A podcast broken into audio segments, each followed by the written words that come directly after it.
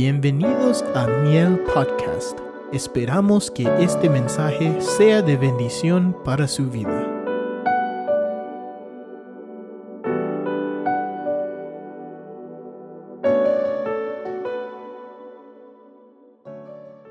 Muy bien, mire dice lo que dice el verso 1, el capítulo 3 del último libro del Nuevo del Antiguo Testamento. Mire lo que dice. He aquí, yo envío mi mensajero. ¿Quién es yo? Dios, ¿verdad? El Padre. He aquí, yo envío a mi mensajero y él preparará el camino delante de mí.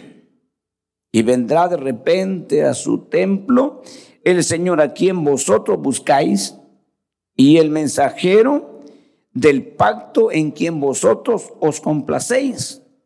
He aquí, viene, dice el Señor de los ejércitos, verso 2, pero ¿quién podrá soportar el día de su venida? Pregunta. Y luego la otra pregunta, ¿y quién podrá mantenerse en pie cuando Él aparezca? Porque Él es como fuego de fundidor y como jabón de lavandero.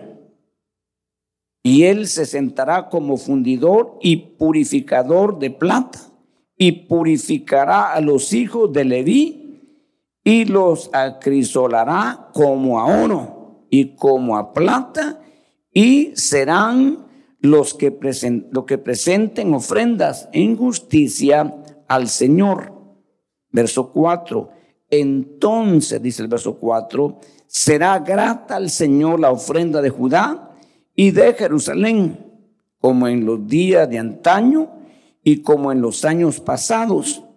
Y me, y me acercaré a vosotros para el juicio y seré un testigo veloz contra los hechiceros contra los adúlteros, contra los que juran en falso y contra los que oprimen al jornalero en su salario, a la viuda y al huérfano, contra los que niegan el derecho del extranjero y los que no me aman, dice el Señor de los ejércitos.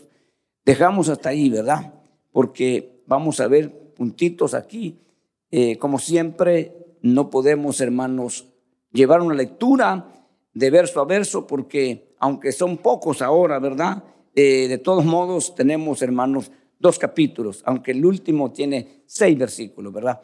Pero mucho que decir, mucho que aprender.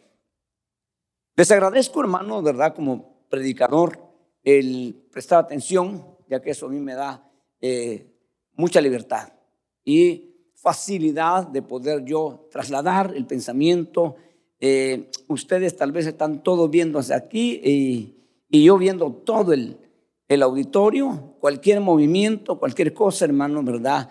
Eh, distrae.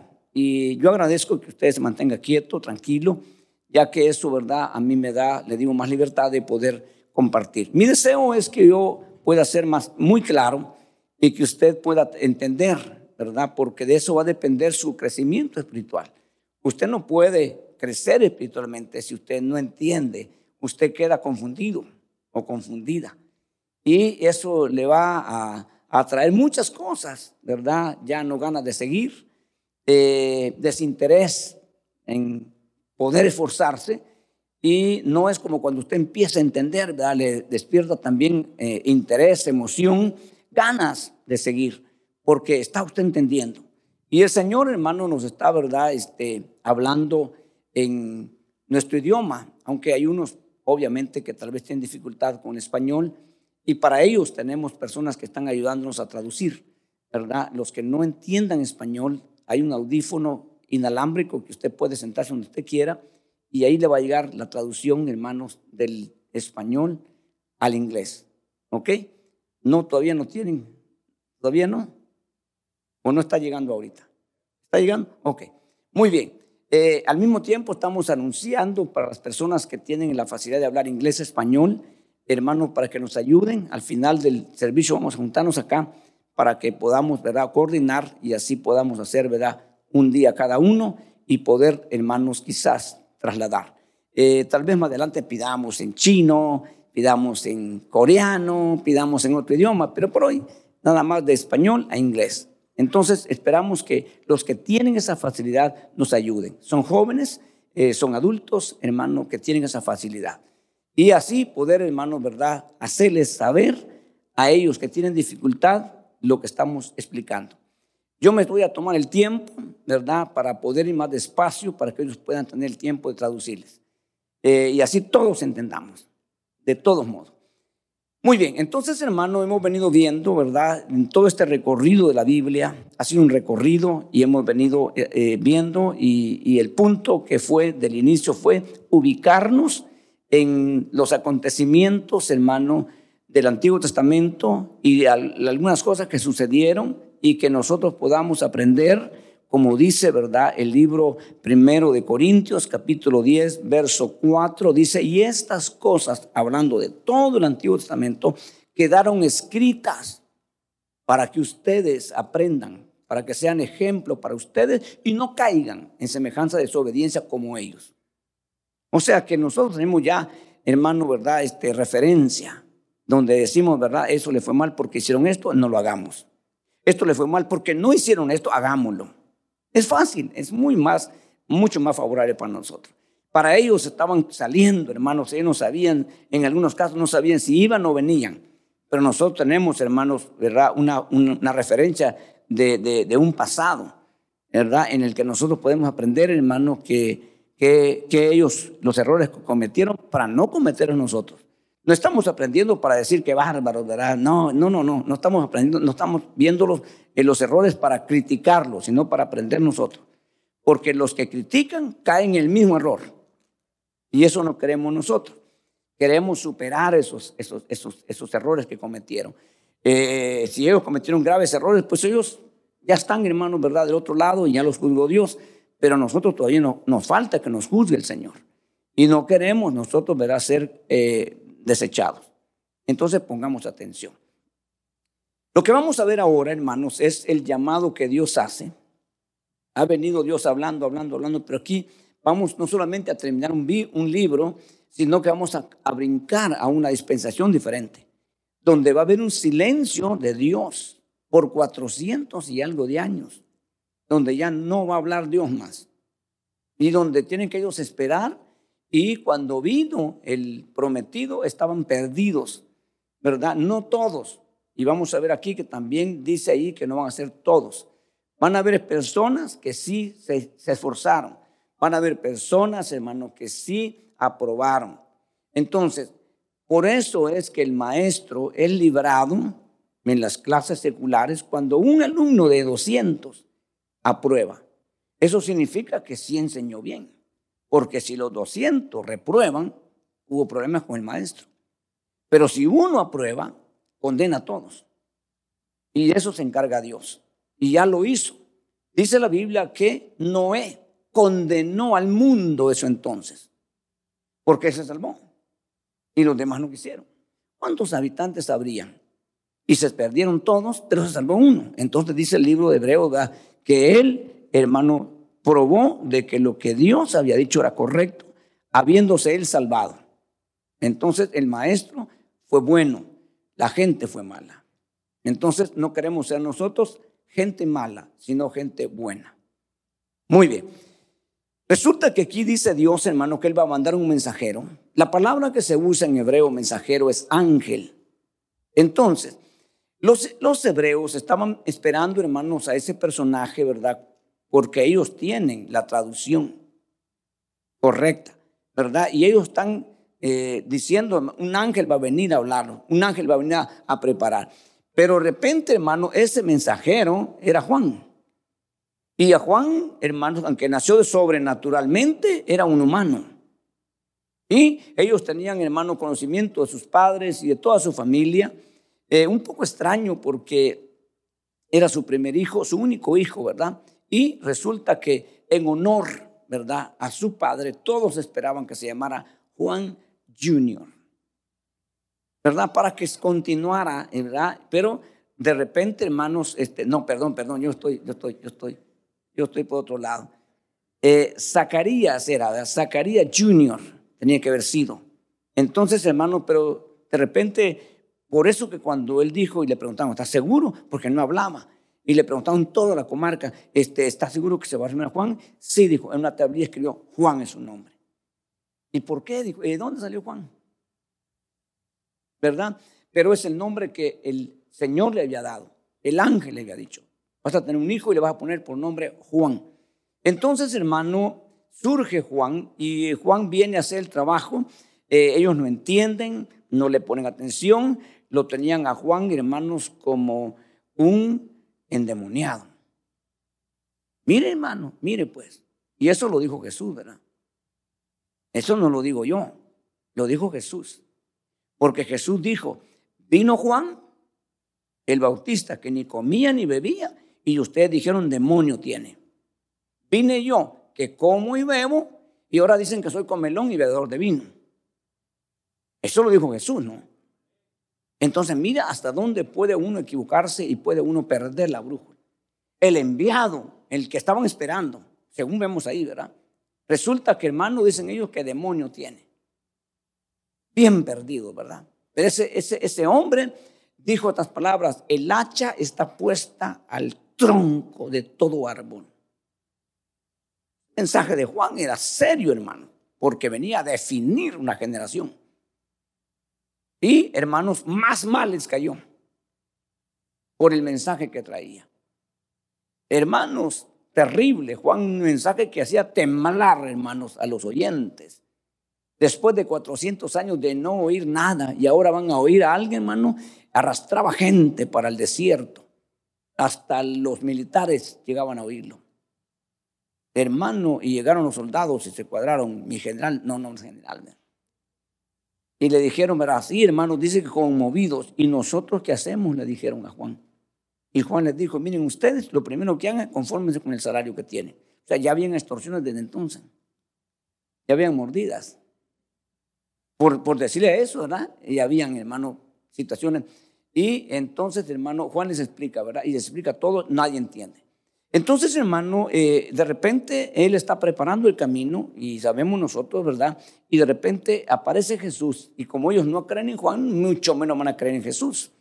Pero el Señor les envía. ¿verdad? Él cumple con su palabra.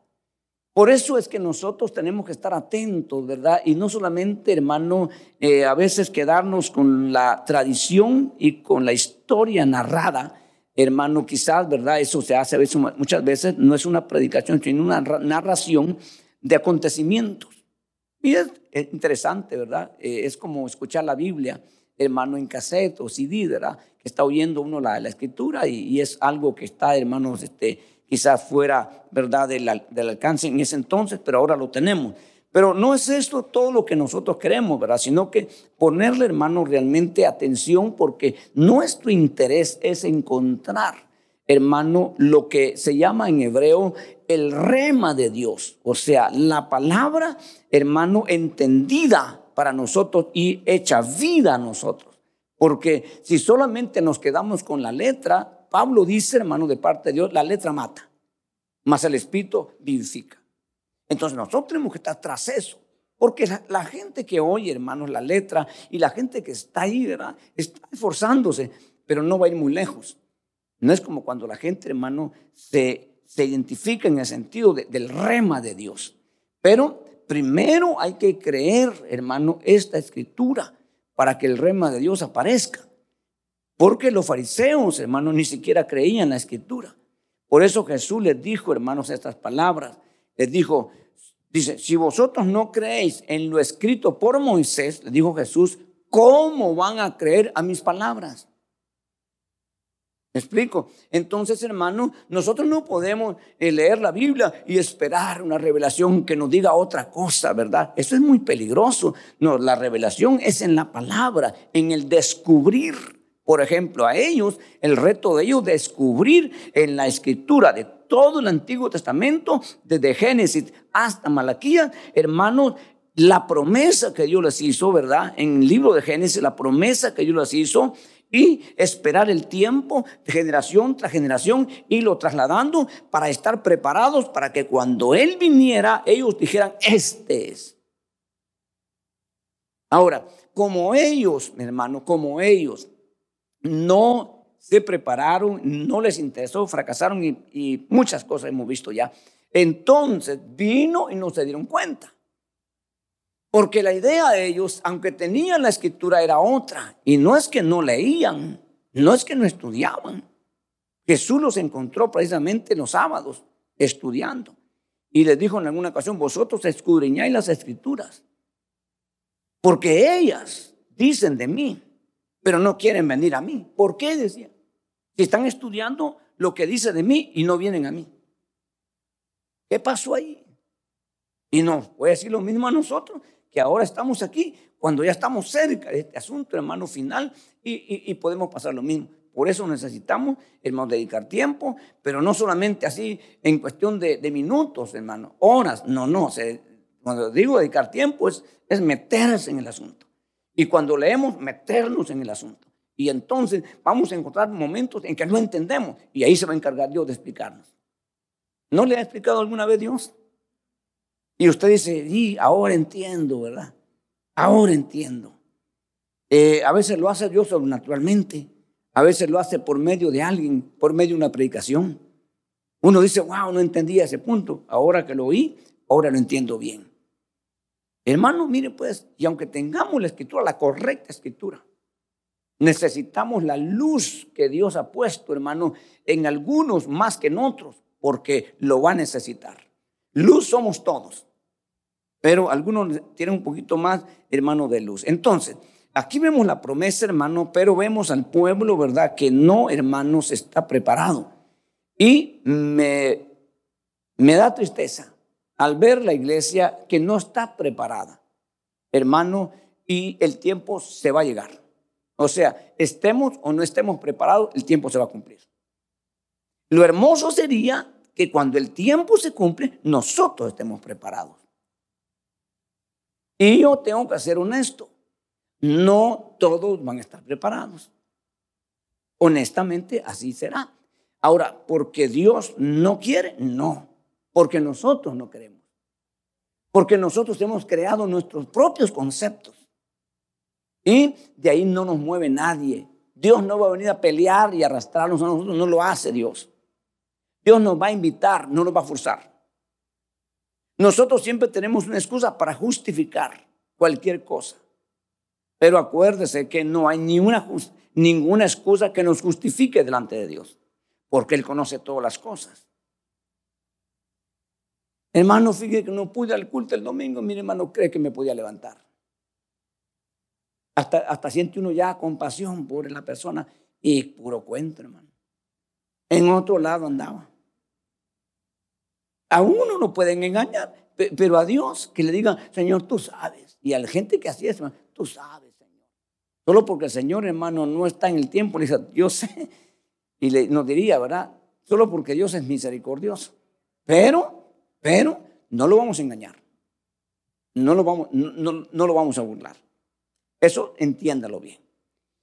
Entonces, nos damos cuenta, hermano, que el pueblo, y esto vamos a hablar un poquito, ¿verdad? Para que nosotros veamos, hermano, cuál fue la raíz del problema de este pueblo y cuál puede ser el de nosotros. Y resulta que el pueblo, hermano, está escuchando lo último ya, lo último, ya no va a tener más voz de Dios, ni escritura, nada, no existe nada. Y el pueblo, de todos modos, hermano, está poniendo atención. Su conducta, su comportamiento, hermano, está muy lejos de muchas cosas. En lo que leímos ahí, hermanos, el mensajero que les va a enviar, ellos lo están esperando. Les va a enseñar y les va a volver a restaurar lo que ellos más aman, supuestamente. Pero, ¿cómo es que amas algo y no lo estás practicando? ¿Cómo es que amas la venida del Señor, pero no te estás preparando? Eso es absurdo. Por eso que Pablo dice que hay una corona que Dios tiene preparados para todos los que aman su venida. No para los que dicen y para los que creen simplemente a su manera, para los que aman su venida. Y cuando se menciona la palabra amor, se muestra de alguna manera con pruebas. No simplemente palabras, sino acciones que corroboran, hermano, lo que nosotros decimos. Entonces, va a haber una purificación Va a haber, hermano, ¿verdad? Una forma, no sé exactamente, pero eh, no hay otra manera. Eh, no tiene Dios planes hacerlo de otra forma, sino, hermano, ¿verdad? De la única forma que lo está haciendo con nosotros ahora. ¿Y cómo está Dios purificándonos ahora nosotros? ¿Verdad? Ya nos salvó, ya nos rescató. Pero, hermano, eh, está el Señor purificándolos por medio de tratos. ¿Verdad? Porque cuando somos tratados, entonces, hermano, como que el hombre reacciona. Y entonces viene Dios y trata con nuestra vida. Y muchas veces nosotros, nuestra idea, nuestro concepto es que si yo amo a Dios, si yo me entrego, entonces todo va a ser fácil. Y todo va a ser, hermano, fácil y bonito. Pero resulta que en esas cosas, hermano, de sinceridad, de entrega, surgen algunas cosas que no entiendo, que no esperaba.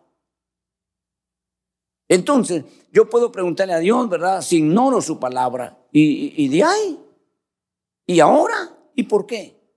¿Por qué a mí, Señor?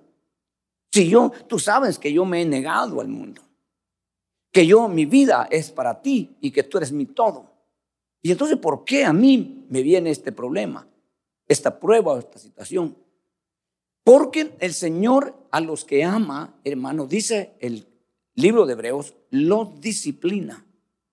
Y la disciplina va, hermano, en quitarte todas las cosas como nosotros de padre tratamos de quitarle todo lo que nuestros hijos muestran, ¿verdad? Lo que va a ser dañino para ellos y para la sociedad. Entonces, cuando nosotros logramos hacer trabajo, tenemos hijos útiles, ¿verdad? Primero, que nos aman y nos respetan. Segundo, hermano, que ellos son buenas personas. Y donde quiera que van, son amados por ah, la forma del mundo, ¿verdad? Pero, hermano, no son personas problemáticas. Llegan a un lugar, hermano, y un lugar, ¿verdad? Donde les les pueden probar o simplemente su trabajo es, hermano, manejar bienes, dinero, y ellos son honrados. No son acusados, hermano, ni corridos ni despedidos del trabajo por ladrones, que es una mancha muy fea en este país. El hecho que te, te prueben, hermano, que tú robaste, te queda un récord feo, bien horrible. Entonces, eso se quita porque tendemos todos a querer agarrar algo que nos atrae, aunque no es de nosotros. Pero nuestros padres se encargaron de educarnos, enseñarnos, hermanos, si es que lo hicieron, porque hay muchos ladrones. ¿Verdad que sí? Aquí no, gracias a Dios, hermano. Pero hay muchas personas que tienen ese título horrible. ¿Y a quién se le llama ladrón? Al que roba, al que se lleva lo que no es de él o de ella. ¿Me explico? Entonces, algunos hermanos lo hacen por necesidad. No deberían de, pero lo hacen. Y tal vez se podía justificar, pero otros por costumbre tienen como pagar. Pero tienen ese problema. Y es serio. Entonces, viene el Señor, hermano, ¿verdad? Y ha hecho un trato con el pueblo. Lo vimos ya, hermano, en el libro de Ageo, le dice Dios, ¿verdad? Miren, pongan primordialmente mi casa, todo lo que en mi casa haya necesidad, ustedes apórtenlo y ustedes van a ser prosperados. Y ese pueblo en ese entonces tenía un pensamiento, no es tiempo de hacer eso. ¿Cómo que no es tiempo? Si eso está establecido desde la ley de Moisés. Pero no lo hacen. Entonces viene hermano, ¿verdad? Dios y le demanda. Y ellos, según ellos, están, hermanos, están, están preparándose y están atesorando. Pero dice el Señor, lo que están haciendo es recoger en un saco, en un saco roto. ¿Usted nunca ha visto eso? Hermano lo llena, lo agarra y todo se queda de vuelta abajo. Y solo se lleva el saco. ¿Verdad? Y todo queda ahí. Entonces, así les dice el Señor, están haciendo ustedes. Pero en este caso es mucho más difícil, porque aquí está hablando de Dios, hermano, ¿verdad? De que eh, hermanos aquí han llegado al, al extremo. Y esto es muy duro y es muy difícil, porque nosotros encontramos en este capítulo, y no voy a, no voy a pedir ofrendas, no estamos buscando eso. Nada, ninguna de esas cosas hoy. Aunque se usan estos versos, hermano, para poder, ¿verdad?, sacar algún beneficio, pero nosotros no acostumbramos eso. Nunca lo hemos hecho, ni lo vamos a hacer ahora, pero tenemos que enseñarlo. Entonces, hermano, la palabra ladrón es, es muy repugnante. ¿Cuántos quieren que le digan ladrones? Yo no. Nadie creo yo, ¿verdad? Es una palabra fea, hermano. Vergonzosa. Bueno, yo tenía un tío que decía, ¿verdad? Un tío que decía, este, bueno, robar no es vergüenza, decía. Robar no es vergüenza. Que lo hayan robando, dijo. Esa es la vergüenza. Mire cómo salí, hermano. Entonces, resulta que el Señor, ¿verdad? Le habla a su pueblo y le hace una pregunta. Este libro trae muchas preguntas. Y en el capítulo, en el versículo 8, dice estas palabras. Dice, ¿robará el hombre a Dios? Porque a Dios nadie le puede robar. ¿Robará el hombre a Dios? Hermano, cualquiera puede decir, ¿verdad? Es imposible. A Dios no se le puede robar. Entonces, pero ahí dice en el verso que estamos viendo ahora, ustedes me están robando. Y todavía pregunta, ¿en qué? No, no, fuerte el hombre, ¿no? ¿En qué dice? Hermano, mire pues, mire la condición de la criatura con el creador. Eso es lo que estamos viendo. Porque, hermanos, uno respeta a las autoridades. Bueno, a mí me enseñaron a respetar.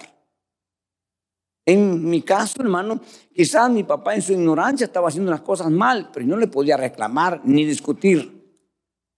Tenían métodos ellos bien eficaces, pero eficaces. ¿Verdad? Hermanos, eh, si uno le respondía mal, eh, rapidito tenía que buscar un dentista. Así eran ellos de rapidito, ¿verdad? Entonces, hermano, pero eso hizo que nosotros aprendiéramos con un método un medio rudo, rudo, pero aprendimos. Entonces la pregunta, ¿robará el hombre a Dios? Pregunta a Dios. Ellos preguntan, ¿en qué? ¿En qué te estamos robando? Y Dios les dice inmediatamente, en los diezmos y en las ofrendas. No estaban trayendo. Ahora, ¿era una obligación? ¿Tenía que hacerse? Hermano, fíjese que Dios había condicionado el bienestar económico del pueblo. Porque eso hay que entenderlo. Dios había, hermanos, ¿verdad? Condicionado todas las promesas hechas en el Antiguo Testamento y en el Nuevo Testamento están condicionadas. Los que saben de real estate, hermano, saben que cuando se usa la palabra, ¿verdad, hermano? Se, usa la palabra, este, eh, déjeme, se me escapó ahorita, contingencia en una transacción. ¿Qué es una contingencia? Hermano, ¿verdad? Es decir, bueno, te compro eh, tu casa, vamos a abrir esto, pero tengo que vender la mía primero. Y con ese dinero yo te voy a comprar la casa. Seguimos el proceso, en el último momento se me cayó la transacción de mi casa y me dice el otro, yo te esperé un mes, ahora me vas a pagar todo lo que me dice de depósito. No, porque hay una contingencia. Hay un acuerdo. Que si tú, que si yo vendía mi casa, te compraba la tuya, pero ya pasaron dos meses, no pude vender la mía, no te compro la tuya, se acabó, ningún problema. Y así vamos a encontrar muchas cosas que debemos nosotros respetarlas. No puede demandar el vendedor al comprador porque había una contingencia había un acuerdo legal. Entonces, nosotros, hermanos, tenemos que, aunque estamos en un país de demandas, pero hay cosas que te libran. Entonces, Dios, como conoce al hombre, lo puso bajo condiciones. Entonces, pero como el hombre tiene facultades, decisiones, entonces él puede hacer lo que quiera. Pero lo hemos visto una y otra vez y yo puedo hablar con libertad, hermano, porque yo un día me convertí al Señor y de verdad convertido.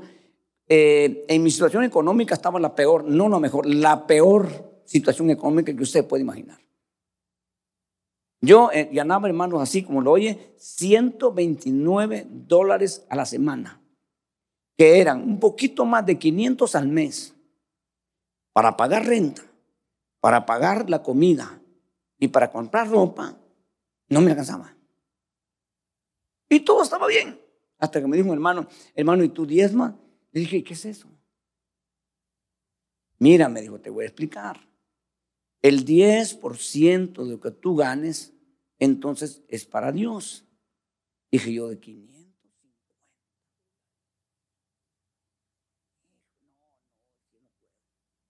Lo primero que yo dije, no puedo. No me alcanza. Entonces vine yo, hermano, y me fui pensando y le dije así, me fui al Señor a hablar. Yo en ese entonces podía, hermanos, orar ratitos cuando la gente no estaba, porque vivíamos seis personas en un cinco. No habían sillones ni cama, porque cada quien agarraba su pedacito para dormir. Aquí en Estados Unidos. Entonces, hermano, obviamente pagamos muy poco de renta. Y yo le mandaba a mis padres 100 dólares al mes porque mis papás quedaron totalmente en abandono. Perdieron todas sus propiedades, todas sus cosas con la, cosa de la guerrilla y se vinieron al pueblo. Logré hacer una casa como pude antes de venirme para que ellos no se quedaran y lo sacaran, pues imagínense a dónde iban. Entonces yo les mandaba 100 dólares, o sea que en mi, en me quedaban más o menos 400 dólares para todo esto. Pues yo fui y le dije, Señor, yo no puedo yo no puedo. Perdóname, no puedo. Pero te voy a decir una cosa, Señor. Quiero que tú me hables. Quiero que tú me enseñes. Yo no voy a ir por lo que el hermano me dijo porque no estoy de acuerdo. No quiero que tú me enseñes. Si tú me enseñas, yo no sé, pero lo voy a hacer. Entonces, hermano, Dios a mí me habló que era de Él. Así de que yo no dudo de eso. Lo digo aquí, pues no, lo dudo. Desde ese entonces yo he venido diezmando y todavía hoy sigo diezmando aunque soy pastor. Entonces, son cosas, hermano, que Dios encarga porque cuando uno se pone sincero, después el hermano me dijo, hermano, eh, no va a ser el ayuno. ¿Cuándo había ayunado yo en mi vida? Me dijo, es no comer todo el día.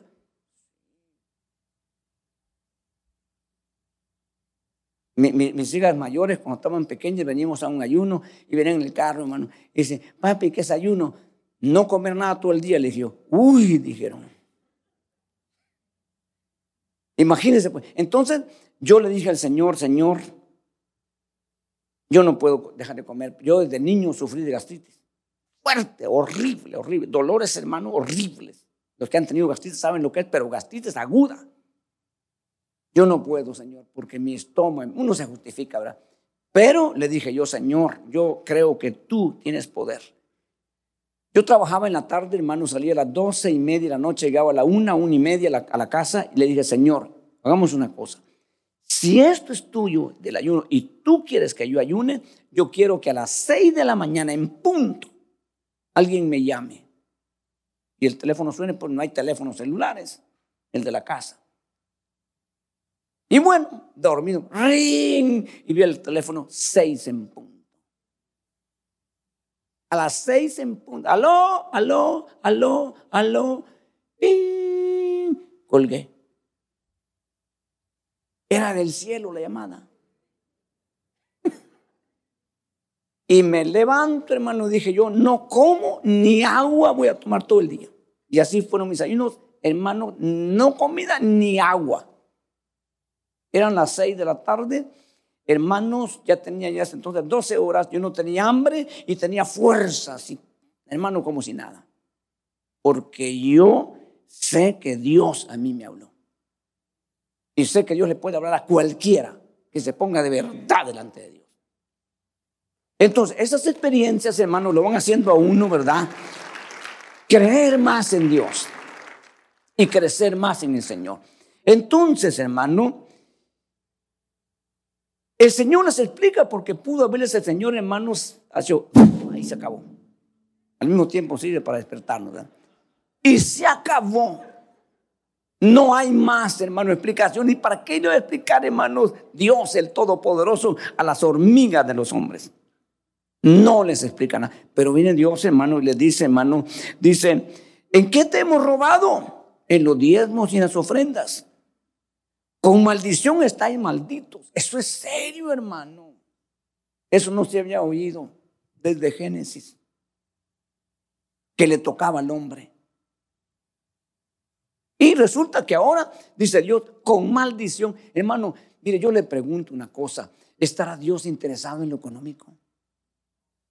¿Le servirán a Dios los dólares, los euros? ¿Le servirán a Dios el dinero? No. Pero ¿por qué Dios llega ahí, pues? ¿Por qué llegará Dios ahí con el hombre?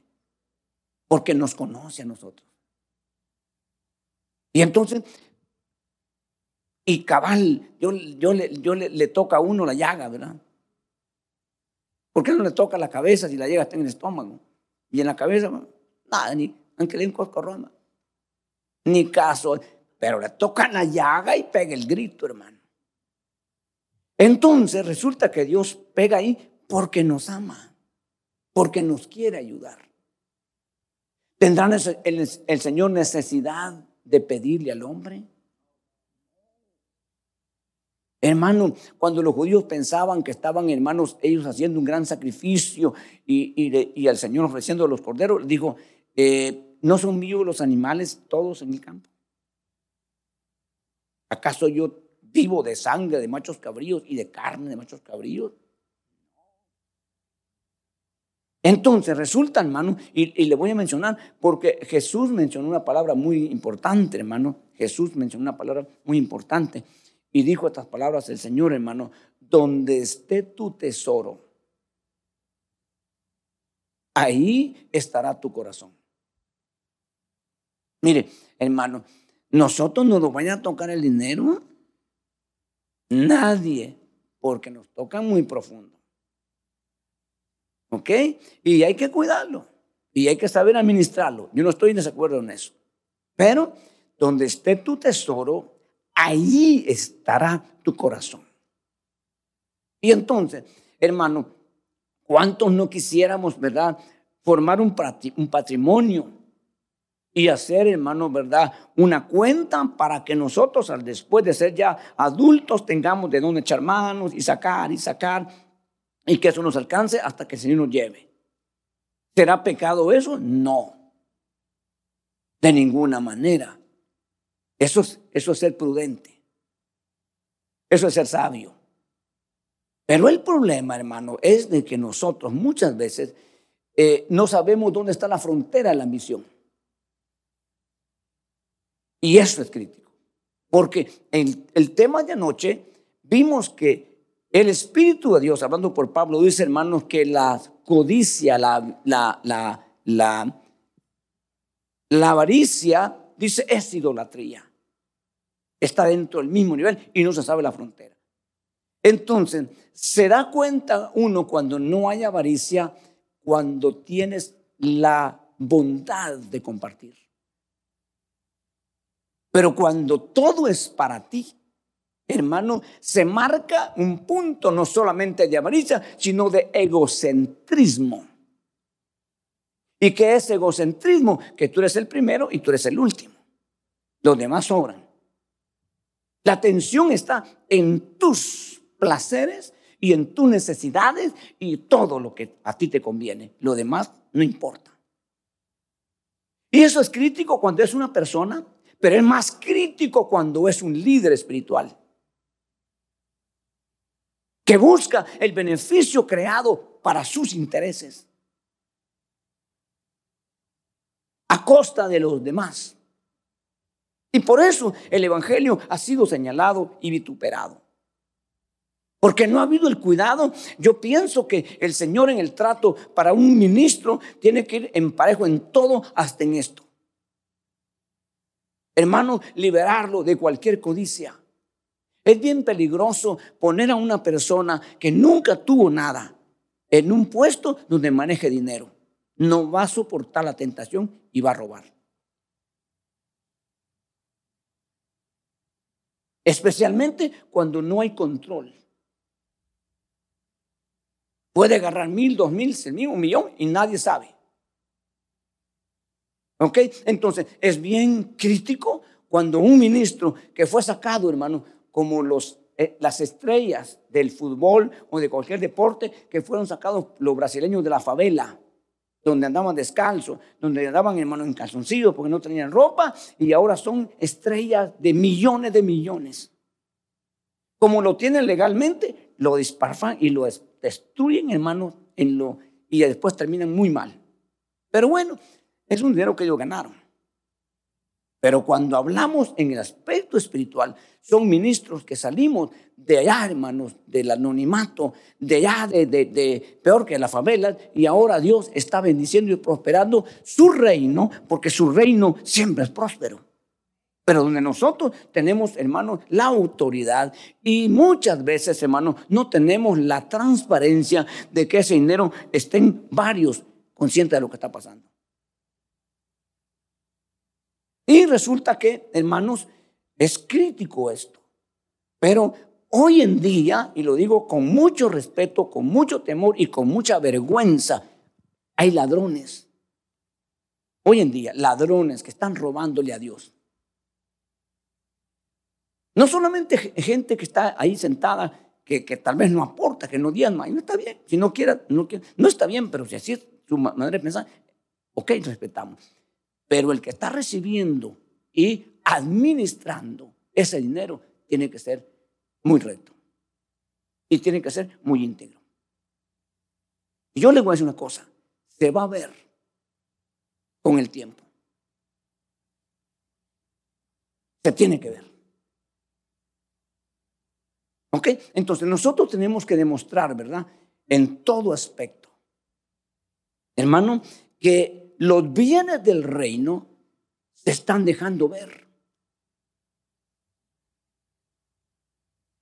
Es dudoso y muchas cosas que puedo pensar cuando todo el grupo, si son 50 o más ya de 50, 100 personas aportando fielmente y si sabe administrar, se tiene que ver los resultados.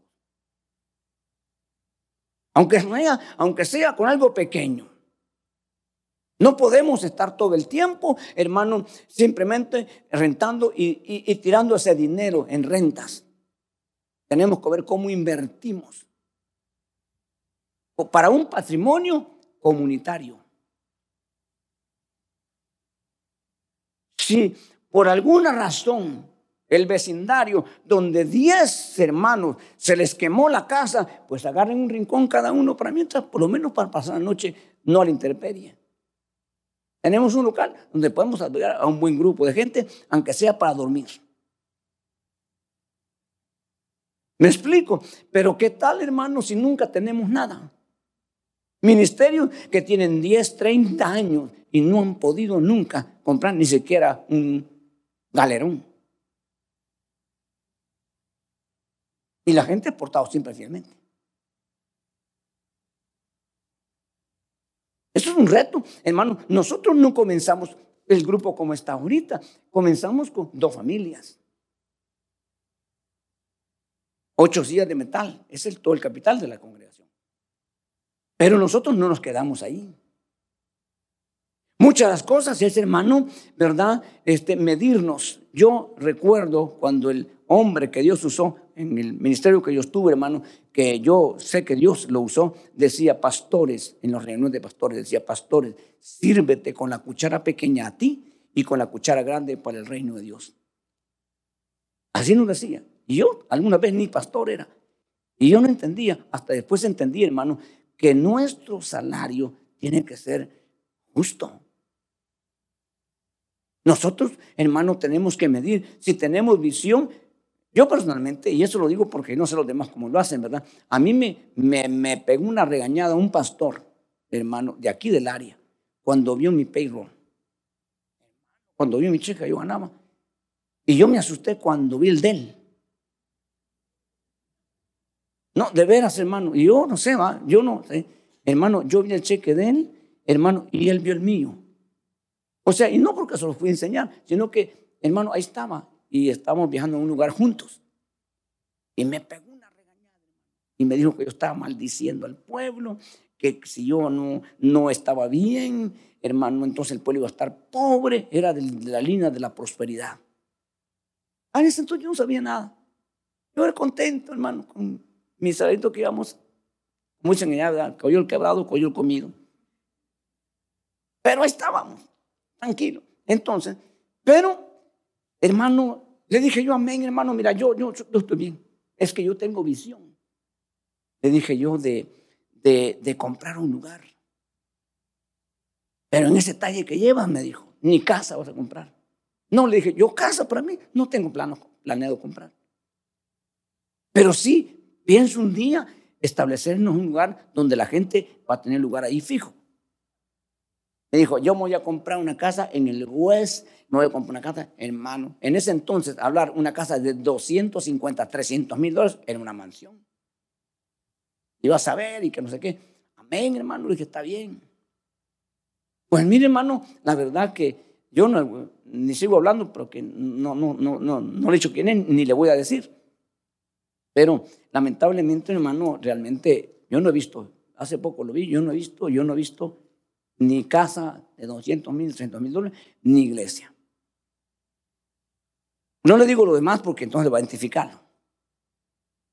Ya no lo digo más, ¿verdad? Mas, sin embargo, nosotros, hermanos, hemos venido, y muchos hermanos, ¿verdad? Haciendo, hermanos, esfuerzos y sacrificios y de todo, pero se mira, pues, que el dinero que ha entrado se va viendo. Entonces, eso motiva. Me explico, hermano, pero hay que ser honrados. Si algo yo le agradezco a mi papá, hermanos, unas palabras que me decía usted, hijo, debe ser dos cosas importantes. Su palabra tiene que ser muy importante. Usted tiene que cumplir su palabra aunque pierda, me. Y usted, aunque ande con ropa remendada, usted tiene que ser honrado.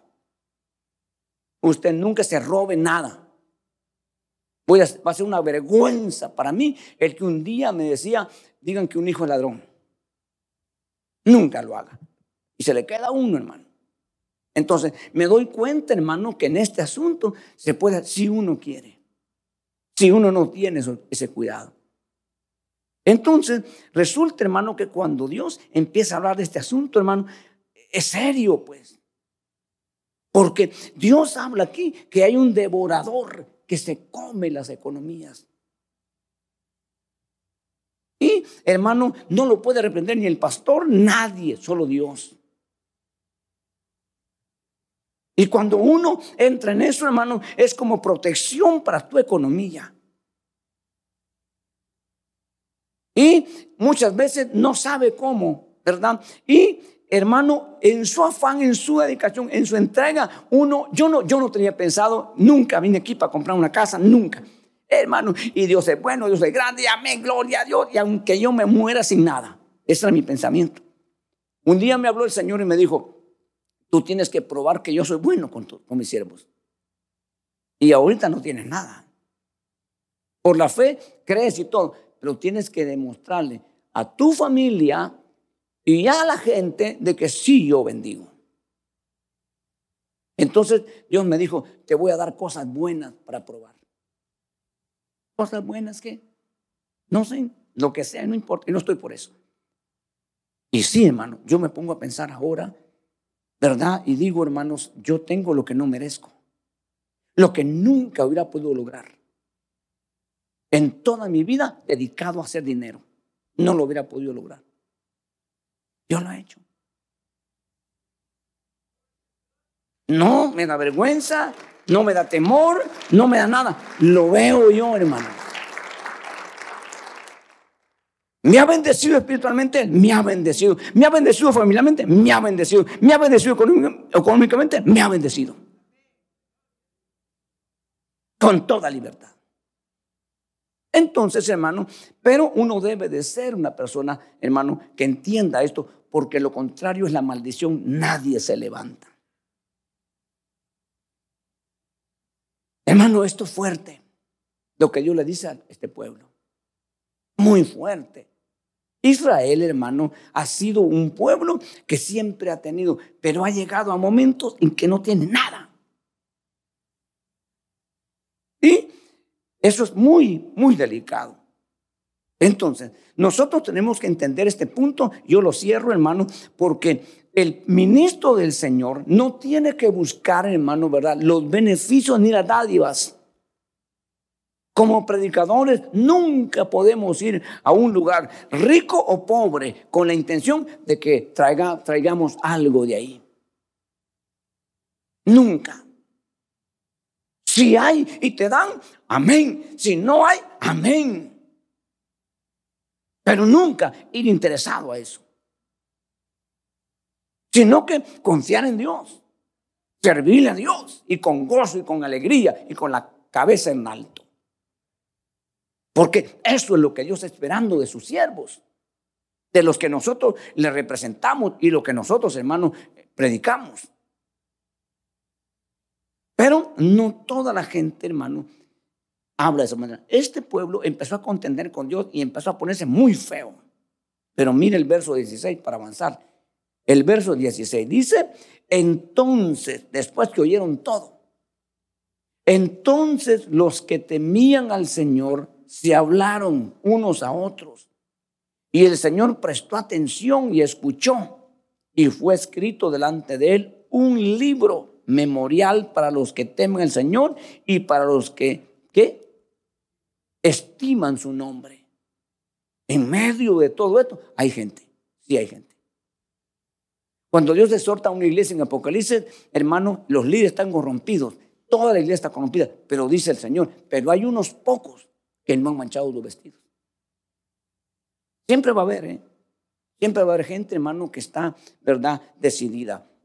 Verso 17, y ellos serán míos. Miren pues, hermano, dice el Señor de los ejércitos, el día en que yo prepare mi tesoro especial y los perdonaré como un, hombre perdona a su hijo, al hijo que le sirve, entonces volveréis a distinguir entre el justo y el impío, entre el que le sirve a Dios y el que no le sirve, aunque diga que le sirve. Va a ser esa distinción. Hermanos, ¿cuántos de verdad aquí en, el, en este lugar donde estamos aquí, hermanos, estaremos siendo parte de ese grupo pequeño? Es un pequeño grupo que se llama remanente. ¿Cuántos? De cien mil, ¿cuántos realmente serán parte de ese grupo? De este pueblo multitudinario, enorme pueblo, unos pocos. Y se hablaron entre sí, entendían el idioma, entendían el propósito y se juntaron. Y entonces, hermano, Dios tomó nota de este grupo e hizo un libro memorial. Y dice, esos son míos, dice Dios. ¿Qué es lo que nosotros esperamos? ¿Qué es lo que nosotros buscamos? Porque, hermano, nosotros nos apropiamos de todo. ¿Qué dice la mujer del marido? ¿Ah? Mi marido, dice, ¿verdad? O sea que ella no le pertenece a nadie, a ella y sí. Y el hombre que dice, mi mujer. Ok, entonces ya son socios y los dos son dueños. Y así mi carro, mi casa y todo es de nosotros, ¿verdad? Y de último, si nos queda tiempo, mi Dios. Ay, Dios mío, oh my God.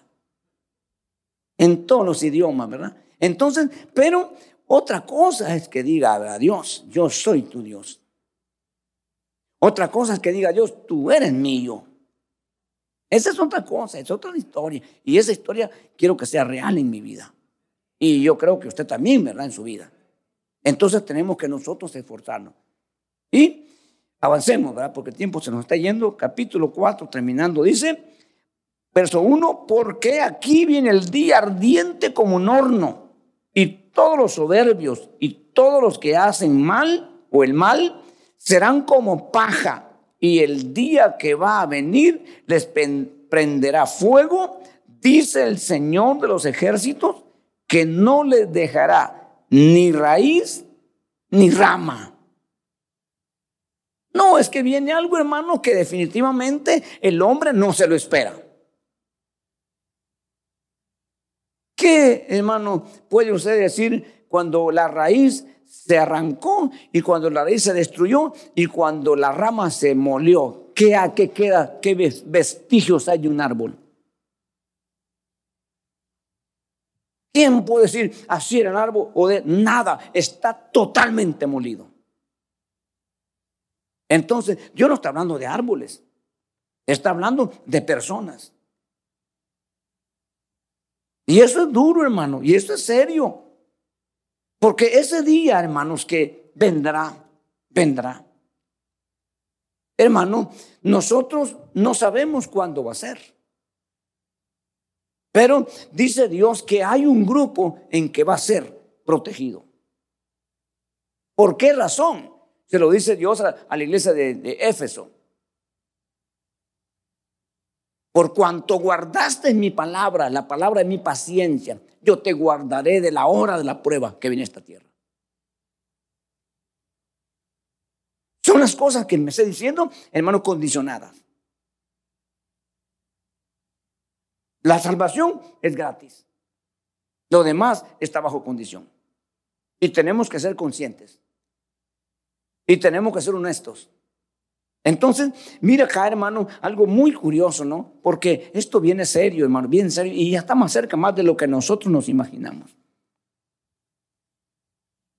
Y luego dice, hermanos, verso 2, más para vosotros que teméis mi nombre, se levantará el sol de justicia con la salud en sus alas, y saldréis y saltaréis como terneros del establo, como becerros de la manada, dice otra versión.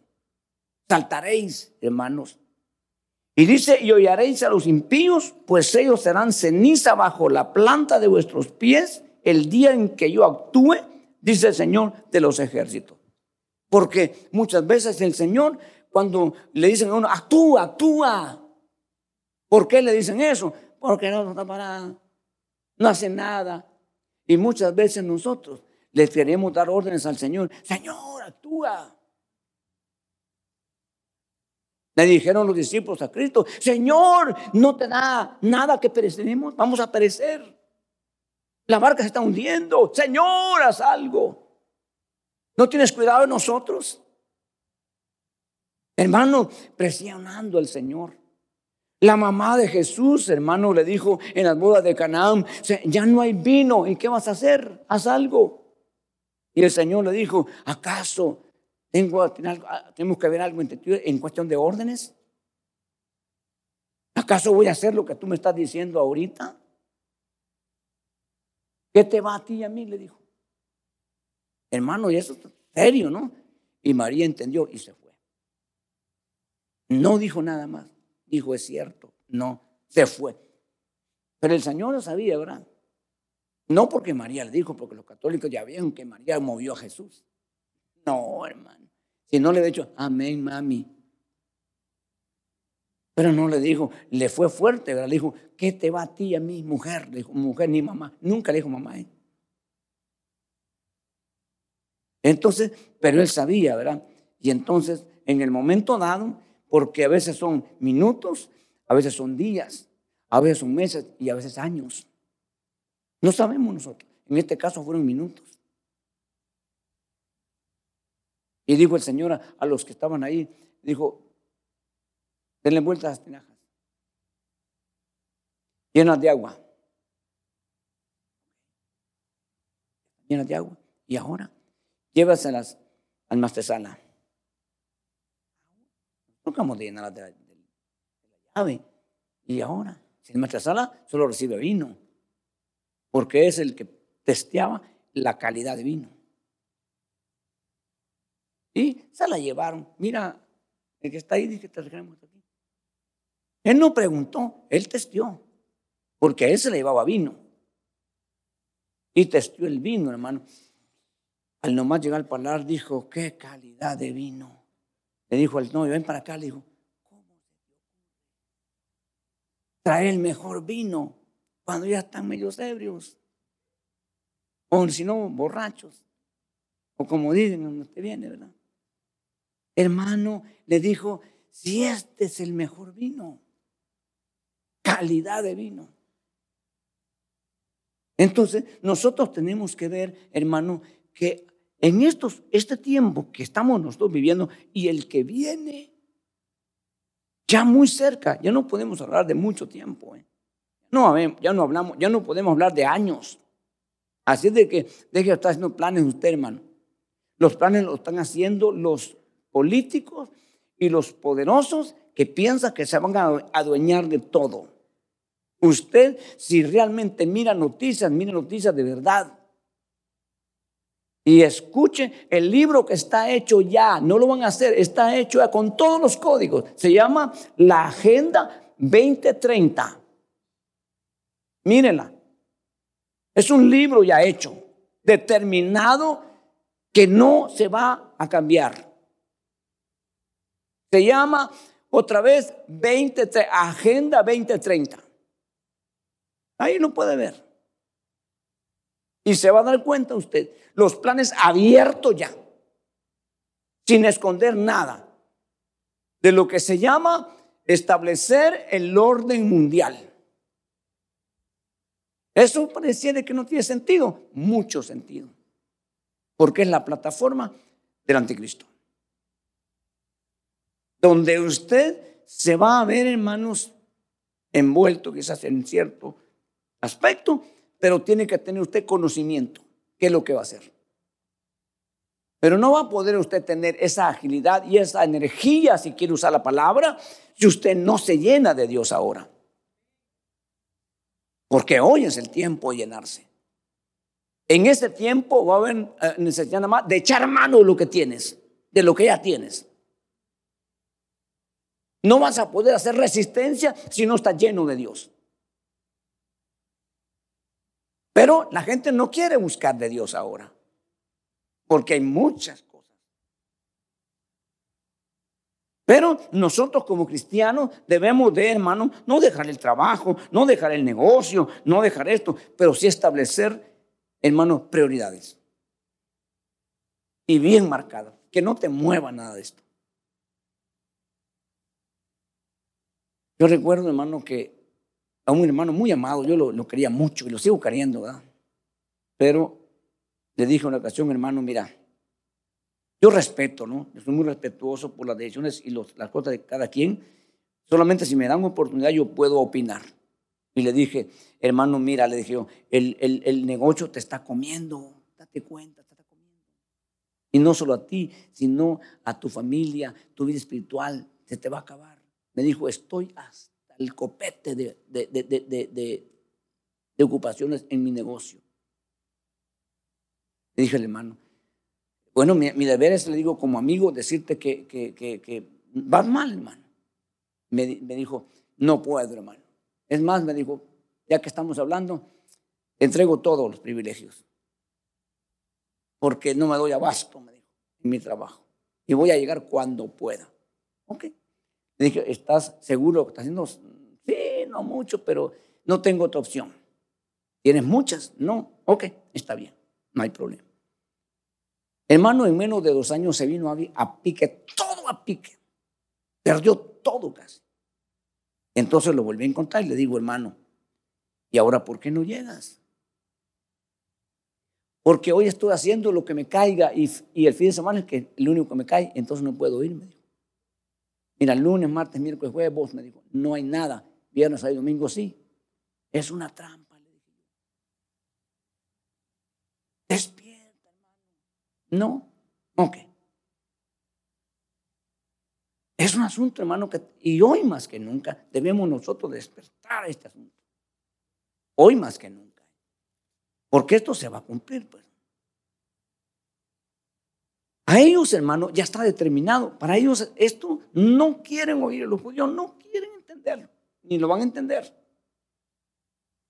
Verso 4, acordado de la ley de mi siervo Moisés, de los estatutos y las ordenanzas que yo os ordene en Ored para todo Israel, para ellos, para todos ellos, para todo Israel. Y aquí yo envío eh, al, profeta Elías antes que venga el día del Señor, día grande y temible y terrible. Él hará volver el corazón de los padres a los hijos y el corazón de los hijos a los padres. No sea que yo venga y era la tierra con maldición. O sea que ese grupito va a ser rescatado por pura promesa de Dios. Porque es Israel, el pueblo hermano que salió directamente de los lomos de Abraham. Y Dios le prometió a Abraham que ese pueblo lo iba a mantener hasta el fin. Así es de que, hermanos, nosotros queremos otras promesas y mejores, dice Pablo. Tenemos que estar más alertas y más despiertos. Porque aquí nosotros, hermanos, terminamos un periodo, se cierra, hermanos, aquí el cielo por 400 años no hubo voz de Dios. Ya dijo Dios todo lo que iba a decir para ellos. Yo le pregunto, ¿se volvió el pueblo volvió en sí, su corazón fue ablandado, su conciencia fue movida. No, no, siguieron, hermanos, siguieron. Hasta que apareció Jesús allá en el primer capítulo de Mateo, hermano, y, y apareció todo. No entienden, están peor que antes. Uno dice, hermano, ¿cómo es posible que no puedan, hermanos, entender ni ver las cosas que Jesús hizo, que nadie había hecho antes? Le dije yo, ¿verdad? A usted, hermano, que hay, un, hay una persona muy tremenda para evangelizar a los judíos. Y entrevista así a los judíos y le dice, hermano, empieza a decir, eh, hubo un judío que hizo esto, que hizo aquello, que hizo aquello. ¿Y qué piensan de él? Quisiéramos conocerlo. Le dicen ellas, ¿verdad? A un rabino, mira, para nuestro orgullo, le dice al rabino, era judío 100%, de padre y madre judío hizo esto y esto y todo, todo lo que Jesús hizo. Dice el judío, a gente como esa queremos para que sean nuestros líderes. Y así entrevista a un montón de judíos. Y por último le preguntan, ¿cómo se llama? ¿Dónde está? Preséntanos. Se llama Jesús. Oh, dijo el rabino, rechazo. Hermano, así como lo oye. Y todos te responden. No, no, no, pensamos que era alguien diferente. No lo queremos, hermano tienen que estar ciegos, ¿no? Y sí, la Biblia dice que están ciegos.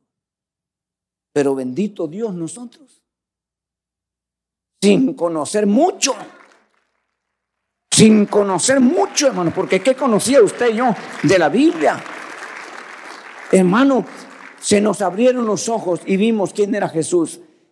Ok, ahora tú sabes, ¿usted sabe quién, quién es Jesús? ¿Usted honra a Jesús de veras como merece ser honrado?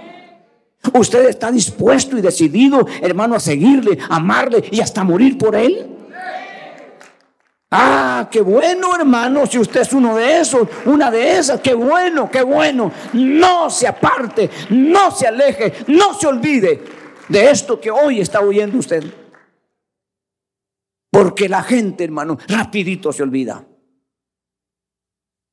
Pero nosotros queremos mantener ese recuerdo refrescar nuestra mente y mostrarle al Señor, hermano, nuestra gratitud, nuestro reconocimiento de quién es Él. Yo no quiero dejar de que Dios me hable. Yo quiero seguir oyendo la voz de Dios. Yo quiero seguir escuchando, hermano, la voz de Él. Una voz dulce, una voz tierna, una, voz gloriosa, aunque me hable y me regañe. Aunque me, exhorte el Señor, yo quiero oír esa voz. Pero todo depende de nuestro corazón.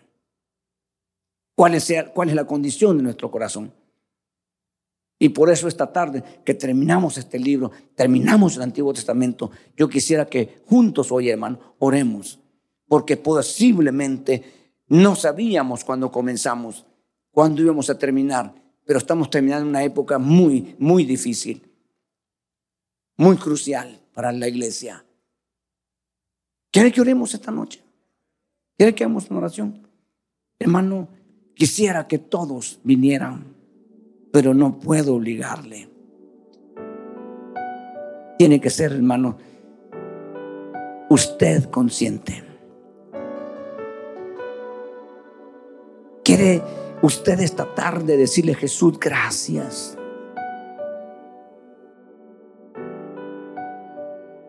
Gracias por entonar a Miel Podcast. para escuchar más mensajes como este, visítanos en YouTube, Iglesia de Cristo Miel AV.